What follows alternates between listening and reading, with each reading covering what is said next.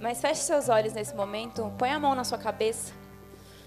Senhor, diante da tua presença ainda, Pai, no mesmo espírito, nós queremos, Senhor, render as nossas vidas diante do teu altar, Deus. Eu te peço, Deus, que o Senhor abra o nosso entendimento, Pai. Que essa palavra, Senhor, por mais dura que ela pareça, ela venha, Senhor, a penetrar no nosso coração para trazer mudança e transformação, Jesus. Senhor, eu coloco as minhas, a minha vida diante do teu altar. E eu te peço, Deus, que o Senhor use a minha vida como instrumento. Que não seja, Senhor, as minhas palavras, mas as palavras que vêm diretamente do teu coração, Deus. Em nome de Jesus, amém. A palavra de hoje é uma palavra que o Senhor tem falado comigo já há bastante tempo. Eu nem lembro quanto tempo. E eu sei que para vocês vai Pode até parecer que seja uma palavra dura, mas imagina para mim que recebi primeiro.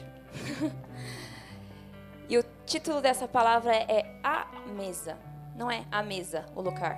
É sentar à mesa. E a base está lá em 1 Coríntios, capítulo 10.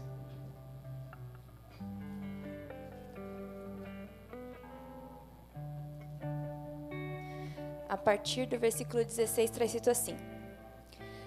Quando abençoamos o cálice e a mesa, não participamos do sangue de Cristo?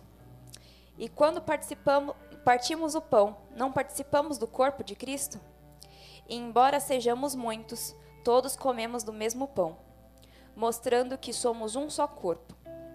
Pensem no povo de Israel. Acaso os que comiam dos sacrifícios não partilhavam do mesmo altar? Então, o que estou tentando dizer? Que a comida oferecida a ídolos tem alguma importância ou que ídolos são deuses de verdade? De maneira nenhuma. Estou dizendo que esses sacrifícios são oferecidos a demônios e não a Deus. E não quero que vocês tenham parte com demônios. Vocês não podem beber do cálice do Senhor e também do cálice de demônios.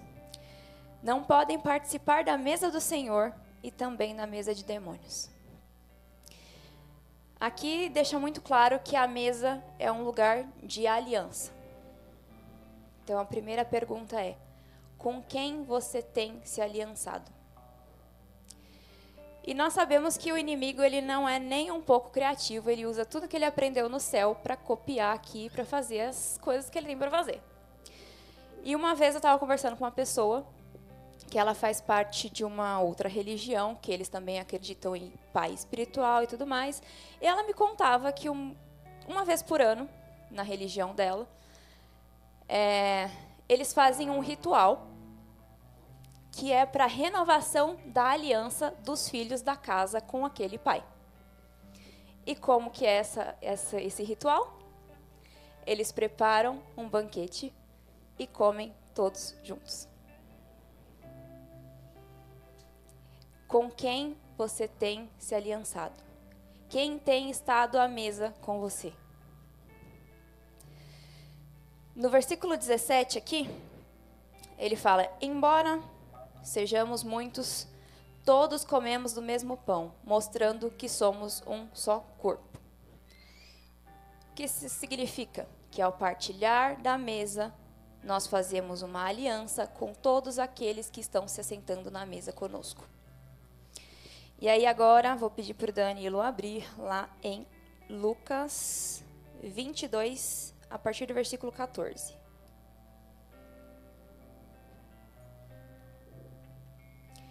Quando chegou a hora, Jesus e seus apóstolos tomaram lugar à mesa. Jesus disse: Estava ansioso para comer a refeição da Páscoa com vocês antes do meu sofrimento. Pois eu lhes digo agora que não voltarei a comê-la até que se cumpra no reino de Deus. Então, tomou um cálice de vinho e agradeceu a Deus. Depois disso, disse: Tomem isso e partilhem entre vocês, pois não beberei vinho outra vez até que venha o reino de Deus. Tomou o pão e agradeceu a Deus. Depois partiu e deu aos discípulos, dizendo: Este é o meu corpo, entregue por vocês. Façam isso em memória de mim. Depois da ceia, Jesus tomou o cálice de vinho e disse: Este é o cálice da nova aliança, confirmada com o meu sangue, que é derramado como sacrifício por vocês. Aqui e em diversas outras passagens, essa aqui é só uma delas, nós vemos que Jesus era uma pessoa que gostava de estar à mesa, porque a mesa é lugar de aliança. Então a gente tem muitos relatos na passagem, né, nos evangelhos, de Jesus se assentando à mesa com os discípulos para comer, para ensinar. Quando ele é, teve a, a, história de Zaqueu, o que, que Jesus falou? Hoje eu vou na tua casa. E tem várias outras passagens que Jesus fala: eu vou na tua casa. Por quê? Porque a mesa é lugar de aliança. E no versículo 21 da, lá do 1 Coríntios, por favor. Voltando lá. Hoje a gente vai passear bastante pela Bíblia. Está escrito assim: Vocês não podem beber do cálice do Senhor e também do cálice de demônios. Não podem participar da mesa do Senhor e também participar da mesa de demônios. Ou seja, ele deixa muito claro aqui que existem dois tipos de mesa: a mesa de Deus e a mesa dos demônios. Na mesa dos demônios, nós vamos ler aqui que existem muitas coisas ruins. E isso serve de norte para a gente descobrir de quais mesas nós temos que fugir. Então, primeiro lá em Salmos 1, 1, Feliz é aquele que não segue o conselho dos perversos, nem se detém nos caminho, no caminho dos pecadores, nem se junta à roda dos zombadores. Em outras versões, ele fala não se assenta na roda dos escarnecedores. Então, a primeira mesa que nós devemos fugir é a mesa da fofoca, da zombaria, é a mesa onde há maledicências. Sabe aquela mesa que as pessoas usam para jantar? Os outros, não a comida. Não pode ver uma rodinha ali que já quer falar mal da vida do irmão? Essa mesa é uma mesa que nós temos que fugir todos os dias. E às vezes são nas pequenas coisas, que é, são, é tão sutil que às vezes a gente nem percebe. Às vezes você está lá no trabalho, aí começa, aí aparece alguma situação que você vê de longe, aí daqui a pouco já está comentando com o outro, que o outro comenta com o outro, que o outro comenta com o outro. Aí o negócio vai tomando uma proporção que nem precisava tomar. Por quê? Porque nós nos sentamos me na mesa dos escarnecedores. Então, a primeira mesa que nós devemos fugir é a mesa da fofoca. Mas, lá em 1 Coríntios 5,11, ele traz uma lista gigantesca de mesas que nós devemos fugir.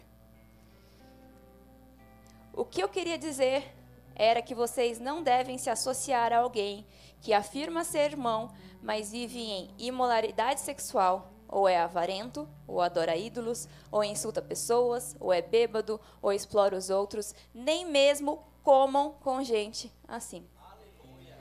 Aqui, Paulo estava exortando claramente a igreja de Corinto de quais tipos de pessoas que ele devia fugir. Eles deviam fugir. Porque, uns versículos antes, ele estava advertindo a igreja sobre especificamente a parte da imoralidade sexual. Só que aí ele percebeu que as pessoas estavam se tocando só nessa parte. E esqueceram que tem outras coisas que tem que fugir também, não é só da imoralidade sexual. Então aqui, ó, imoralidade sexual, avareza, adoração a ídolos, insulta pessoas, bêbado, explora outras pessoas. Alerta, não comam com gente assim. Isso significa que a gente deve deixar essas pessoas de lado? Não mas nós não devemos compactuar com aquilo que as pessoas estão fazendo. Nós devemos ser a luz no meio das trevas. Devemos fazer a diferença no meio dessas rodas. Então, se alguém se levantar para falar alguma coisa, eu falo, eu não concordo com isso. Às vezes só um eu não concordo com isso e sair, nem mais vai continuar o assunto. Deus vai te usar como instrumento para cortar o assunto. Mas aí você pode estar pensando, nossa, eu já sentei em várias dessas mesas. Mas eu, que, eu quero sentar na mesa de Jesus. O que, que eu preciso fazer primeiro para eu me assentar na mesa de Jesus? Isaías 6, 5.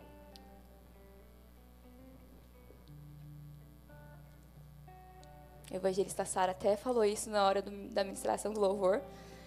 Então eu disse: Estou perdido, é meu fim pois sou um homem de lábios impuros e vivo no meio de pessoas de lábios impuros. Meus olhos, porém, viram o Rei, o Senhor dos Exércitos. Próximo. Então um dos serafins voou em minha direção, trazendo uma brasa ardente que ele havia tirado do altar com uma tenaz. Tocou nos meus lábios com a brasa e disse: Veja, esta brasa tocou seus lábios. Sua culpa foi removida e os seus pecados foram perdoados. O primeiro passo para a gente poder se assentar à mesa de Jesus é reconhecer que nós somos pecadores. Porque aí a gente pode cair num erro de só julgar as mesas erradas, mas a gente também erra. A gente também peca. Então, antes de nos assentarmos à mesa com Jesus, nós precisamos reconhecer os nossos pecados e reconhecer que Ele é o nosso único Senhor e Salvador. Porque não adianta de nada você só falar da boca para fora. Tem que ser uma conversão do coração verdadeira. Porque assim, assim como aconteceu com Isaías, você terá os seus lábios purificados, a sua vida purificada, para poder estar na presença do Senhor. E na mesa de Deus, a revelação. Lucas 24, 28. Aproximando-se de Emaús, o destino deles, Jesus fez como quem seguiria a viagem. Mas eles insistiram: Fique conosco esta noite, pois já é tarde. E Jesus foi para casa com eles. Quando estavam à mesa, ele tomou o pão e o abençoou. Depois partiu e lhes deu. Então os olhos deles foram abertos e reconheceram, nesse momento ele desapareceu. Disseram um ao outro: Não ardia o nosso coração quando ele falava conosco no caminho e nos explicava as Escrituras? E na mesma hora levantaram-se e voltaram para Jerusalém.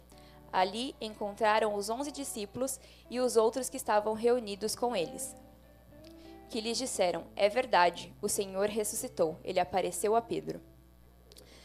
Aqui nós temos um relato onde Jesus estava o tempo inteiro caminhando o caminho de Emaús com esses dois discípulos e eles não perceberam que era Jesus que estava do lado.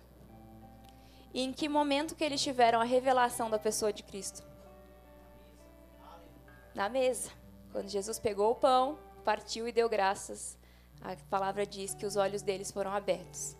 Então, quando nós nos assentamos à mesa com Cristo, nós temos a revelação de quem Cristo é. Porque a mesa, além de um lugar de aliança, é um lugar de intimidade.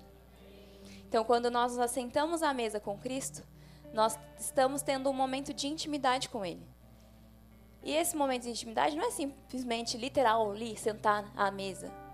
Pode ser também. Mas pode ser também quando você fecha seu, a porta do seu quarto, se ajoelha para orar, Pode ser no momento que você está ali de adoração ao Senhor no seu secreto. Pode ser aqui, entre irmãos, compartilhando da mesma mesa. Na mesa do Senhor também há honra. Salmos 23, 5. Preparas um banquete para mim na presença dos meus inimigos. Unge minha cabeça com óleo e meu cálice transborda. Aí aqui, irmãos, não tem nada a ver com sabor de mel. Quem te viu passar na prova não te ajudou? Não. Mas os nossos inimigos aqui são representados por aqueles que não compartilham da mesma fé que, que nós, não compartilham da presença de Cristo igual a nós. Esses são os nossos inimigos, vamos dizer assim. E o Senhor prepara um banquete à presença dos inimigos. Não significa que os inimigos estão na mesma mesa está na presença deles. Mas o Senhor nos convida à mesa, a estar com Ele. E mesmo que os inimigos estejam à mesa conosco, o Senhor nos coloca no lugar de honra. Amém? Na mesa de Deus também há restituição. 2 Samuel 9. Certo dia Davi perguntou: Resta alguém da família de Saul a quem eu possa mostrar bondade por causa de Jonatas?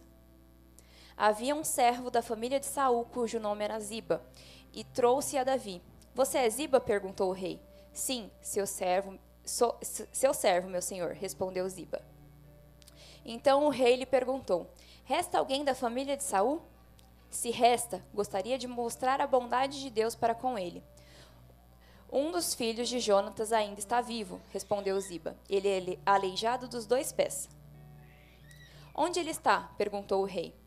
Ziba respondeu: Em Lodebar, na casa de Marquir, filho de Amiel. Então Davi mandou buscá-lo na casa de Maquir. Seu nome era Mefibosete, filho de Jonas, filho de Saul. Quando apareceu diante de Davi, curvou-se com o rosto no chão e disse: eh, Davi disse: Saudações, Mefibosete. E Mefibosete respondeu: Aqui está seu servo, meu senhor. Não tenha medo, disse Davi. Quero mostrar bondade a você por causa de Jonas, seu pai. Vou lhe dar todas as terras que pertenciam ao seu avô Saul, e você comerá com, aqui comigo à mesa do rei. Aqui, Mefibosete, em determinado momento da história, ele a, a serva fugiu com ele. Nisso ele caiu, ficou aleijado dos dois pés. E ele vivia à margem da sociedade, ele vivia escondido lá na casa desse servo. E aí, em determinado momento, Davi, ele diz que ele, ele tem esse desejo no coração de restituir, né, de honrar a lembrança e a família de Saul. Afinal, era uma linhagem sacerdotal, eles eram reis. E aí, Davi manda perguntar: sobrou alguém da família de Saul? E a palavra diz que o único que tinha sobrado era Mefibosete, que era aleijado dos pés, estava vivendo lá escondido. E Davi fala: então é esse aí que eu vou usar para honrar para restituir. E aí ele ainda fala: Eu vou lhe dar todas as terras que pertenciam ao seu avô Saul. Então ele deixou de ser um estava ali marginal, à margem da sociedade, para receber as terras de que era de herança dele, era direito dele, porque ele fazia parte da linhagem real.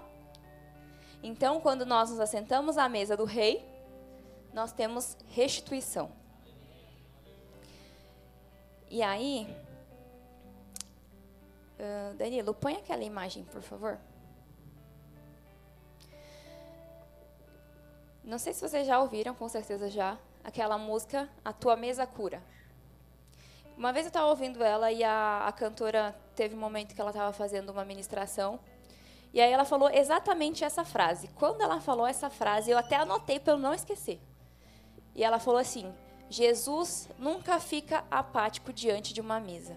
Ou ele se assenta ou ele vira. E aqui a imagem, nós temos Jesus na última ceia com os discípulos, aquela imagem famosa de Da Vinci. E ali, Jesus virando mesa, as mesas do templo. E lá em Mateus 9, 9, dei bastante trabalho para Danilo. Enquanto Jesus caminhava, um, viu um homem chamado Mateus, é, sentado onde coletavam impostos. Siga-me, disse-lhe Jesus. E Mateus levantou e o seguiu. Mais tarde, na casa de Mateus, Jesus e seus discípulos estavam à mesa, acompanhados de um grande número de cobradores de impostos e pecadores. Quando os fariseus viram isso, perguntaram aos discípulos: Por que seu mestre come com cobradores de impostos e pecadores?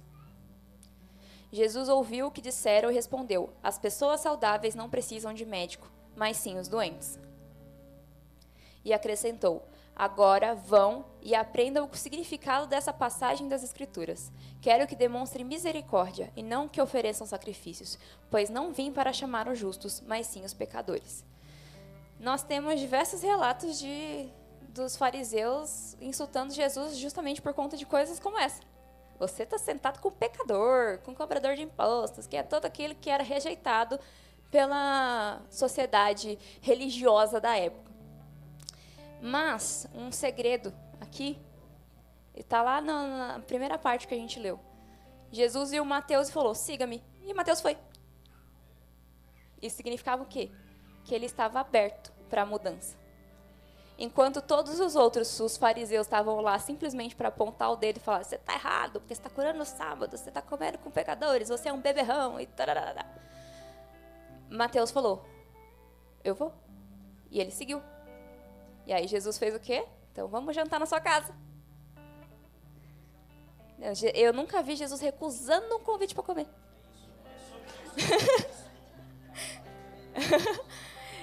e aí, aqui a gente tem um relato de que Jesus ele se assenta com quem quer mudança. Porque Jesus ele não vai perder o tempo dele com quem não quer. Ele continua nos amando, mas ele só vai agir quando nós deixarmos. Afinal, a palavra diz: Eis que estou à porta e bato, se alguém ouvir e abrir, eu entrarei o quê? Mas a gente precisa abrir a porta, porque Jesus não vai arrombar a porta para jantar com a gente. Nós precisamos dar o primeiro passo. E aí, nós vamos para a parte que Jesus vira as mesas. Mateus 21. Então Jesus entrou no templo e começou a expulsar todos que ali estavam, comprando e vendendo animais para sacrifícios. Derrubou as mesas dos cambistas e as cadeiras dos que vendiam pombas. Dizendo: As Escrituras declaram: Meu templo será chamado casa de oração, mas vocês o transformaram num esconderijo de ladrões. Jesus, ele só vai virar mesas que fogem daquilo que ele ensina. Porque Jesus não compactua com pecado. Então são essas mesas que Jesus vai virar. Eu não quero estar numa mesa que Jesus chegaria e pá, sai daqui seus pecadores. Eu prefiro estar sentado à mesa com ele, partilhando o pão. E aí, a gente tem alguns versículos aqui que eu separei de como ter o discernimento de quais mesas nós devemos nos assentar. Primeiro, Daniel 1, a partir do versículo 3. O rei ordenou que Aspenaz, o chefe de seus oficiais, trouxesse ao palácio algum dos jovens israelitas da família real e de outras famílias da nobreza. Disse o rei: Escolha somente rapazes saudáveis e de boa aparência, que sejam instruídos em diversas áreas do conhecimento, que tenham entendimento e bom senso, e sejam capacitados para servir no palácio real. Ensine a esses jovens a língua e a literatura da Babilônia. O rei determinou que recebessem de suas próprias cozinhas uma porção diária de alimento e vinho. Os, rapazes seriam treinados durante três anos e depois passariam a servir o rei. Daniel, Ananias, Misael e Azarias, todos da tribo de Judá, estavam entre os escolhidos. O chefe dos oficiais lhes deu novos nomes babilônicos. Daniel passou a, passou a ser chamado Beltesazar, Ananias de Sadraque, Misael de Mesaque e Azarias de Abdinego. Daniel, porém, decidiu não se contaminar com a comida e o vinho que o rei lhes tinha dado pediu permissão ao chefe dos oficiais para não comer esses alimentos, a fim de não se contaminar. Nós devemos pedir ao Senhor o discernimento para saber se aquilo que nós estamos enxergando realmente é. Porque imagina, para Daniel e seus amigos, o rei convida para um banquete. A mesa linda, cheia de comida maravilhosa, e eles estavam lá como escravos. Então imagina para o escravo ter a honra de se assentar à mesa com o rei com certeza todos os outros falaram: vamos, encher o bucho. Mas Daniel, com a sabedoria que ele tinha de Deus, ele falou: não vamos nos contaminar. Porque nem tudo que parece é. E essa comida desse rei era oferecida a ídolos. Então, se eles estivessem participando dessa mesa, eles também estariam sendo cúmplices da adoração a ídolos. Então, nós devemos pedir ao Senhor todos os dias discernimento sobre as mesas que nós temos nos assentado. Ah, o, o outro versículo está lá em Tiago 4, 4. Adúlteros, não percebem que a amizade com o mundo os torna inimigos de Deus? Repito, se desejam ser amigos do mundo, tornam-se inimigos de Deus. Contudo, ele generosamente nos concede graça, como dizem as Escrituras: Deus se opõe aos orgulhosos, mas concede graça aos humildes. Portanto, submetam-se a Deus, resistam ao diabo, e ele fugirá de vocês. Aproximem-se de Deus, e ele se aproximará de vocês. Lavem as mãos, pecadores. Purifiquem o coração, vocês que têm a mente dividida.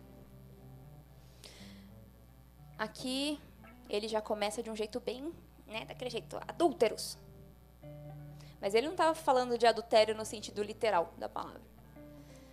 Ele fala que o quê? A amizade com o mundo é inimizade com Deus. Ou seja, quando ele fala de adultério aqui, ele está falando sobre adultério espiritual. Porque se a gente parar para analisar, a palavra nos compara com a noiva de Cristo. Então, Cristo como noivo. Se nós somos a noiva de Cristo e estamos tendo amizade com o mundo, nós estamos cometendo o adultério contra o noivo. Então, nós devemos pedir ao Senhor todos os dias para Ele nos ajudar a vigiar, para que nosso coração, nem que for nas mínimas coisas, não venha cometer adultério espiritual. Amém? E agora, Romanos 1,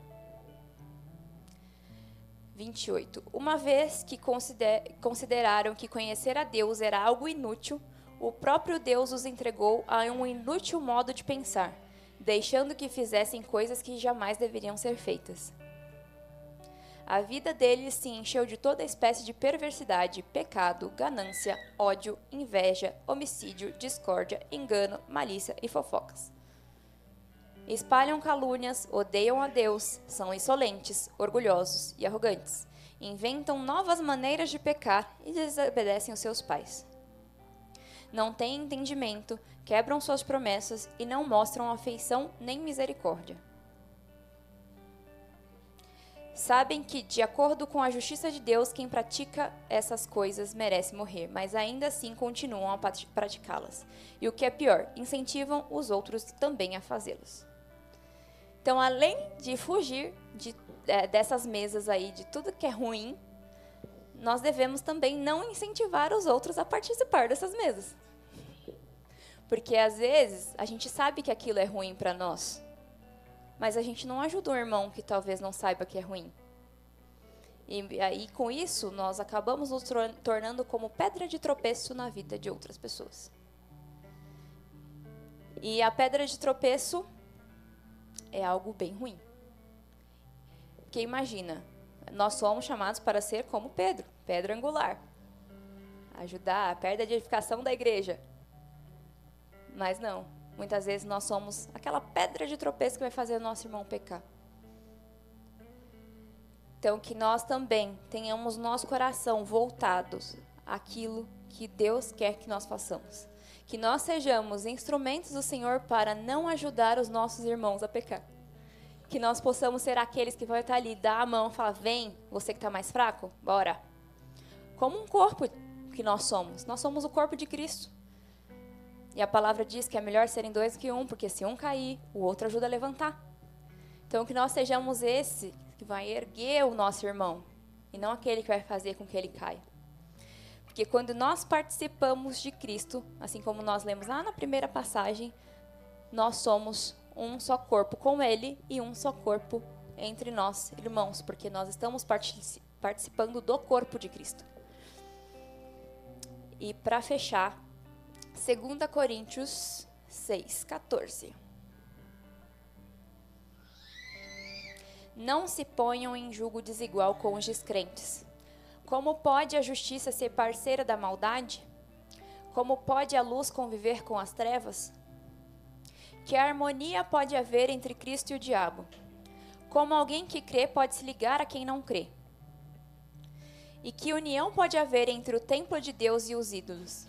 Pois somos o templo do Deus vivo. Como ele próprio disse: Habitarei e andarei no meio deles, serei o seu Deus e eles serão meu povo.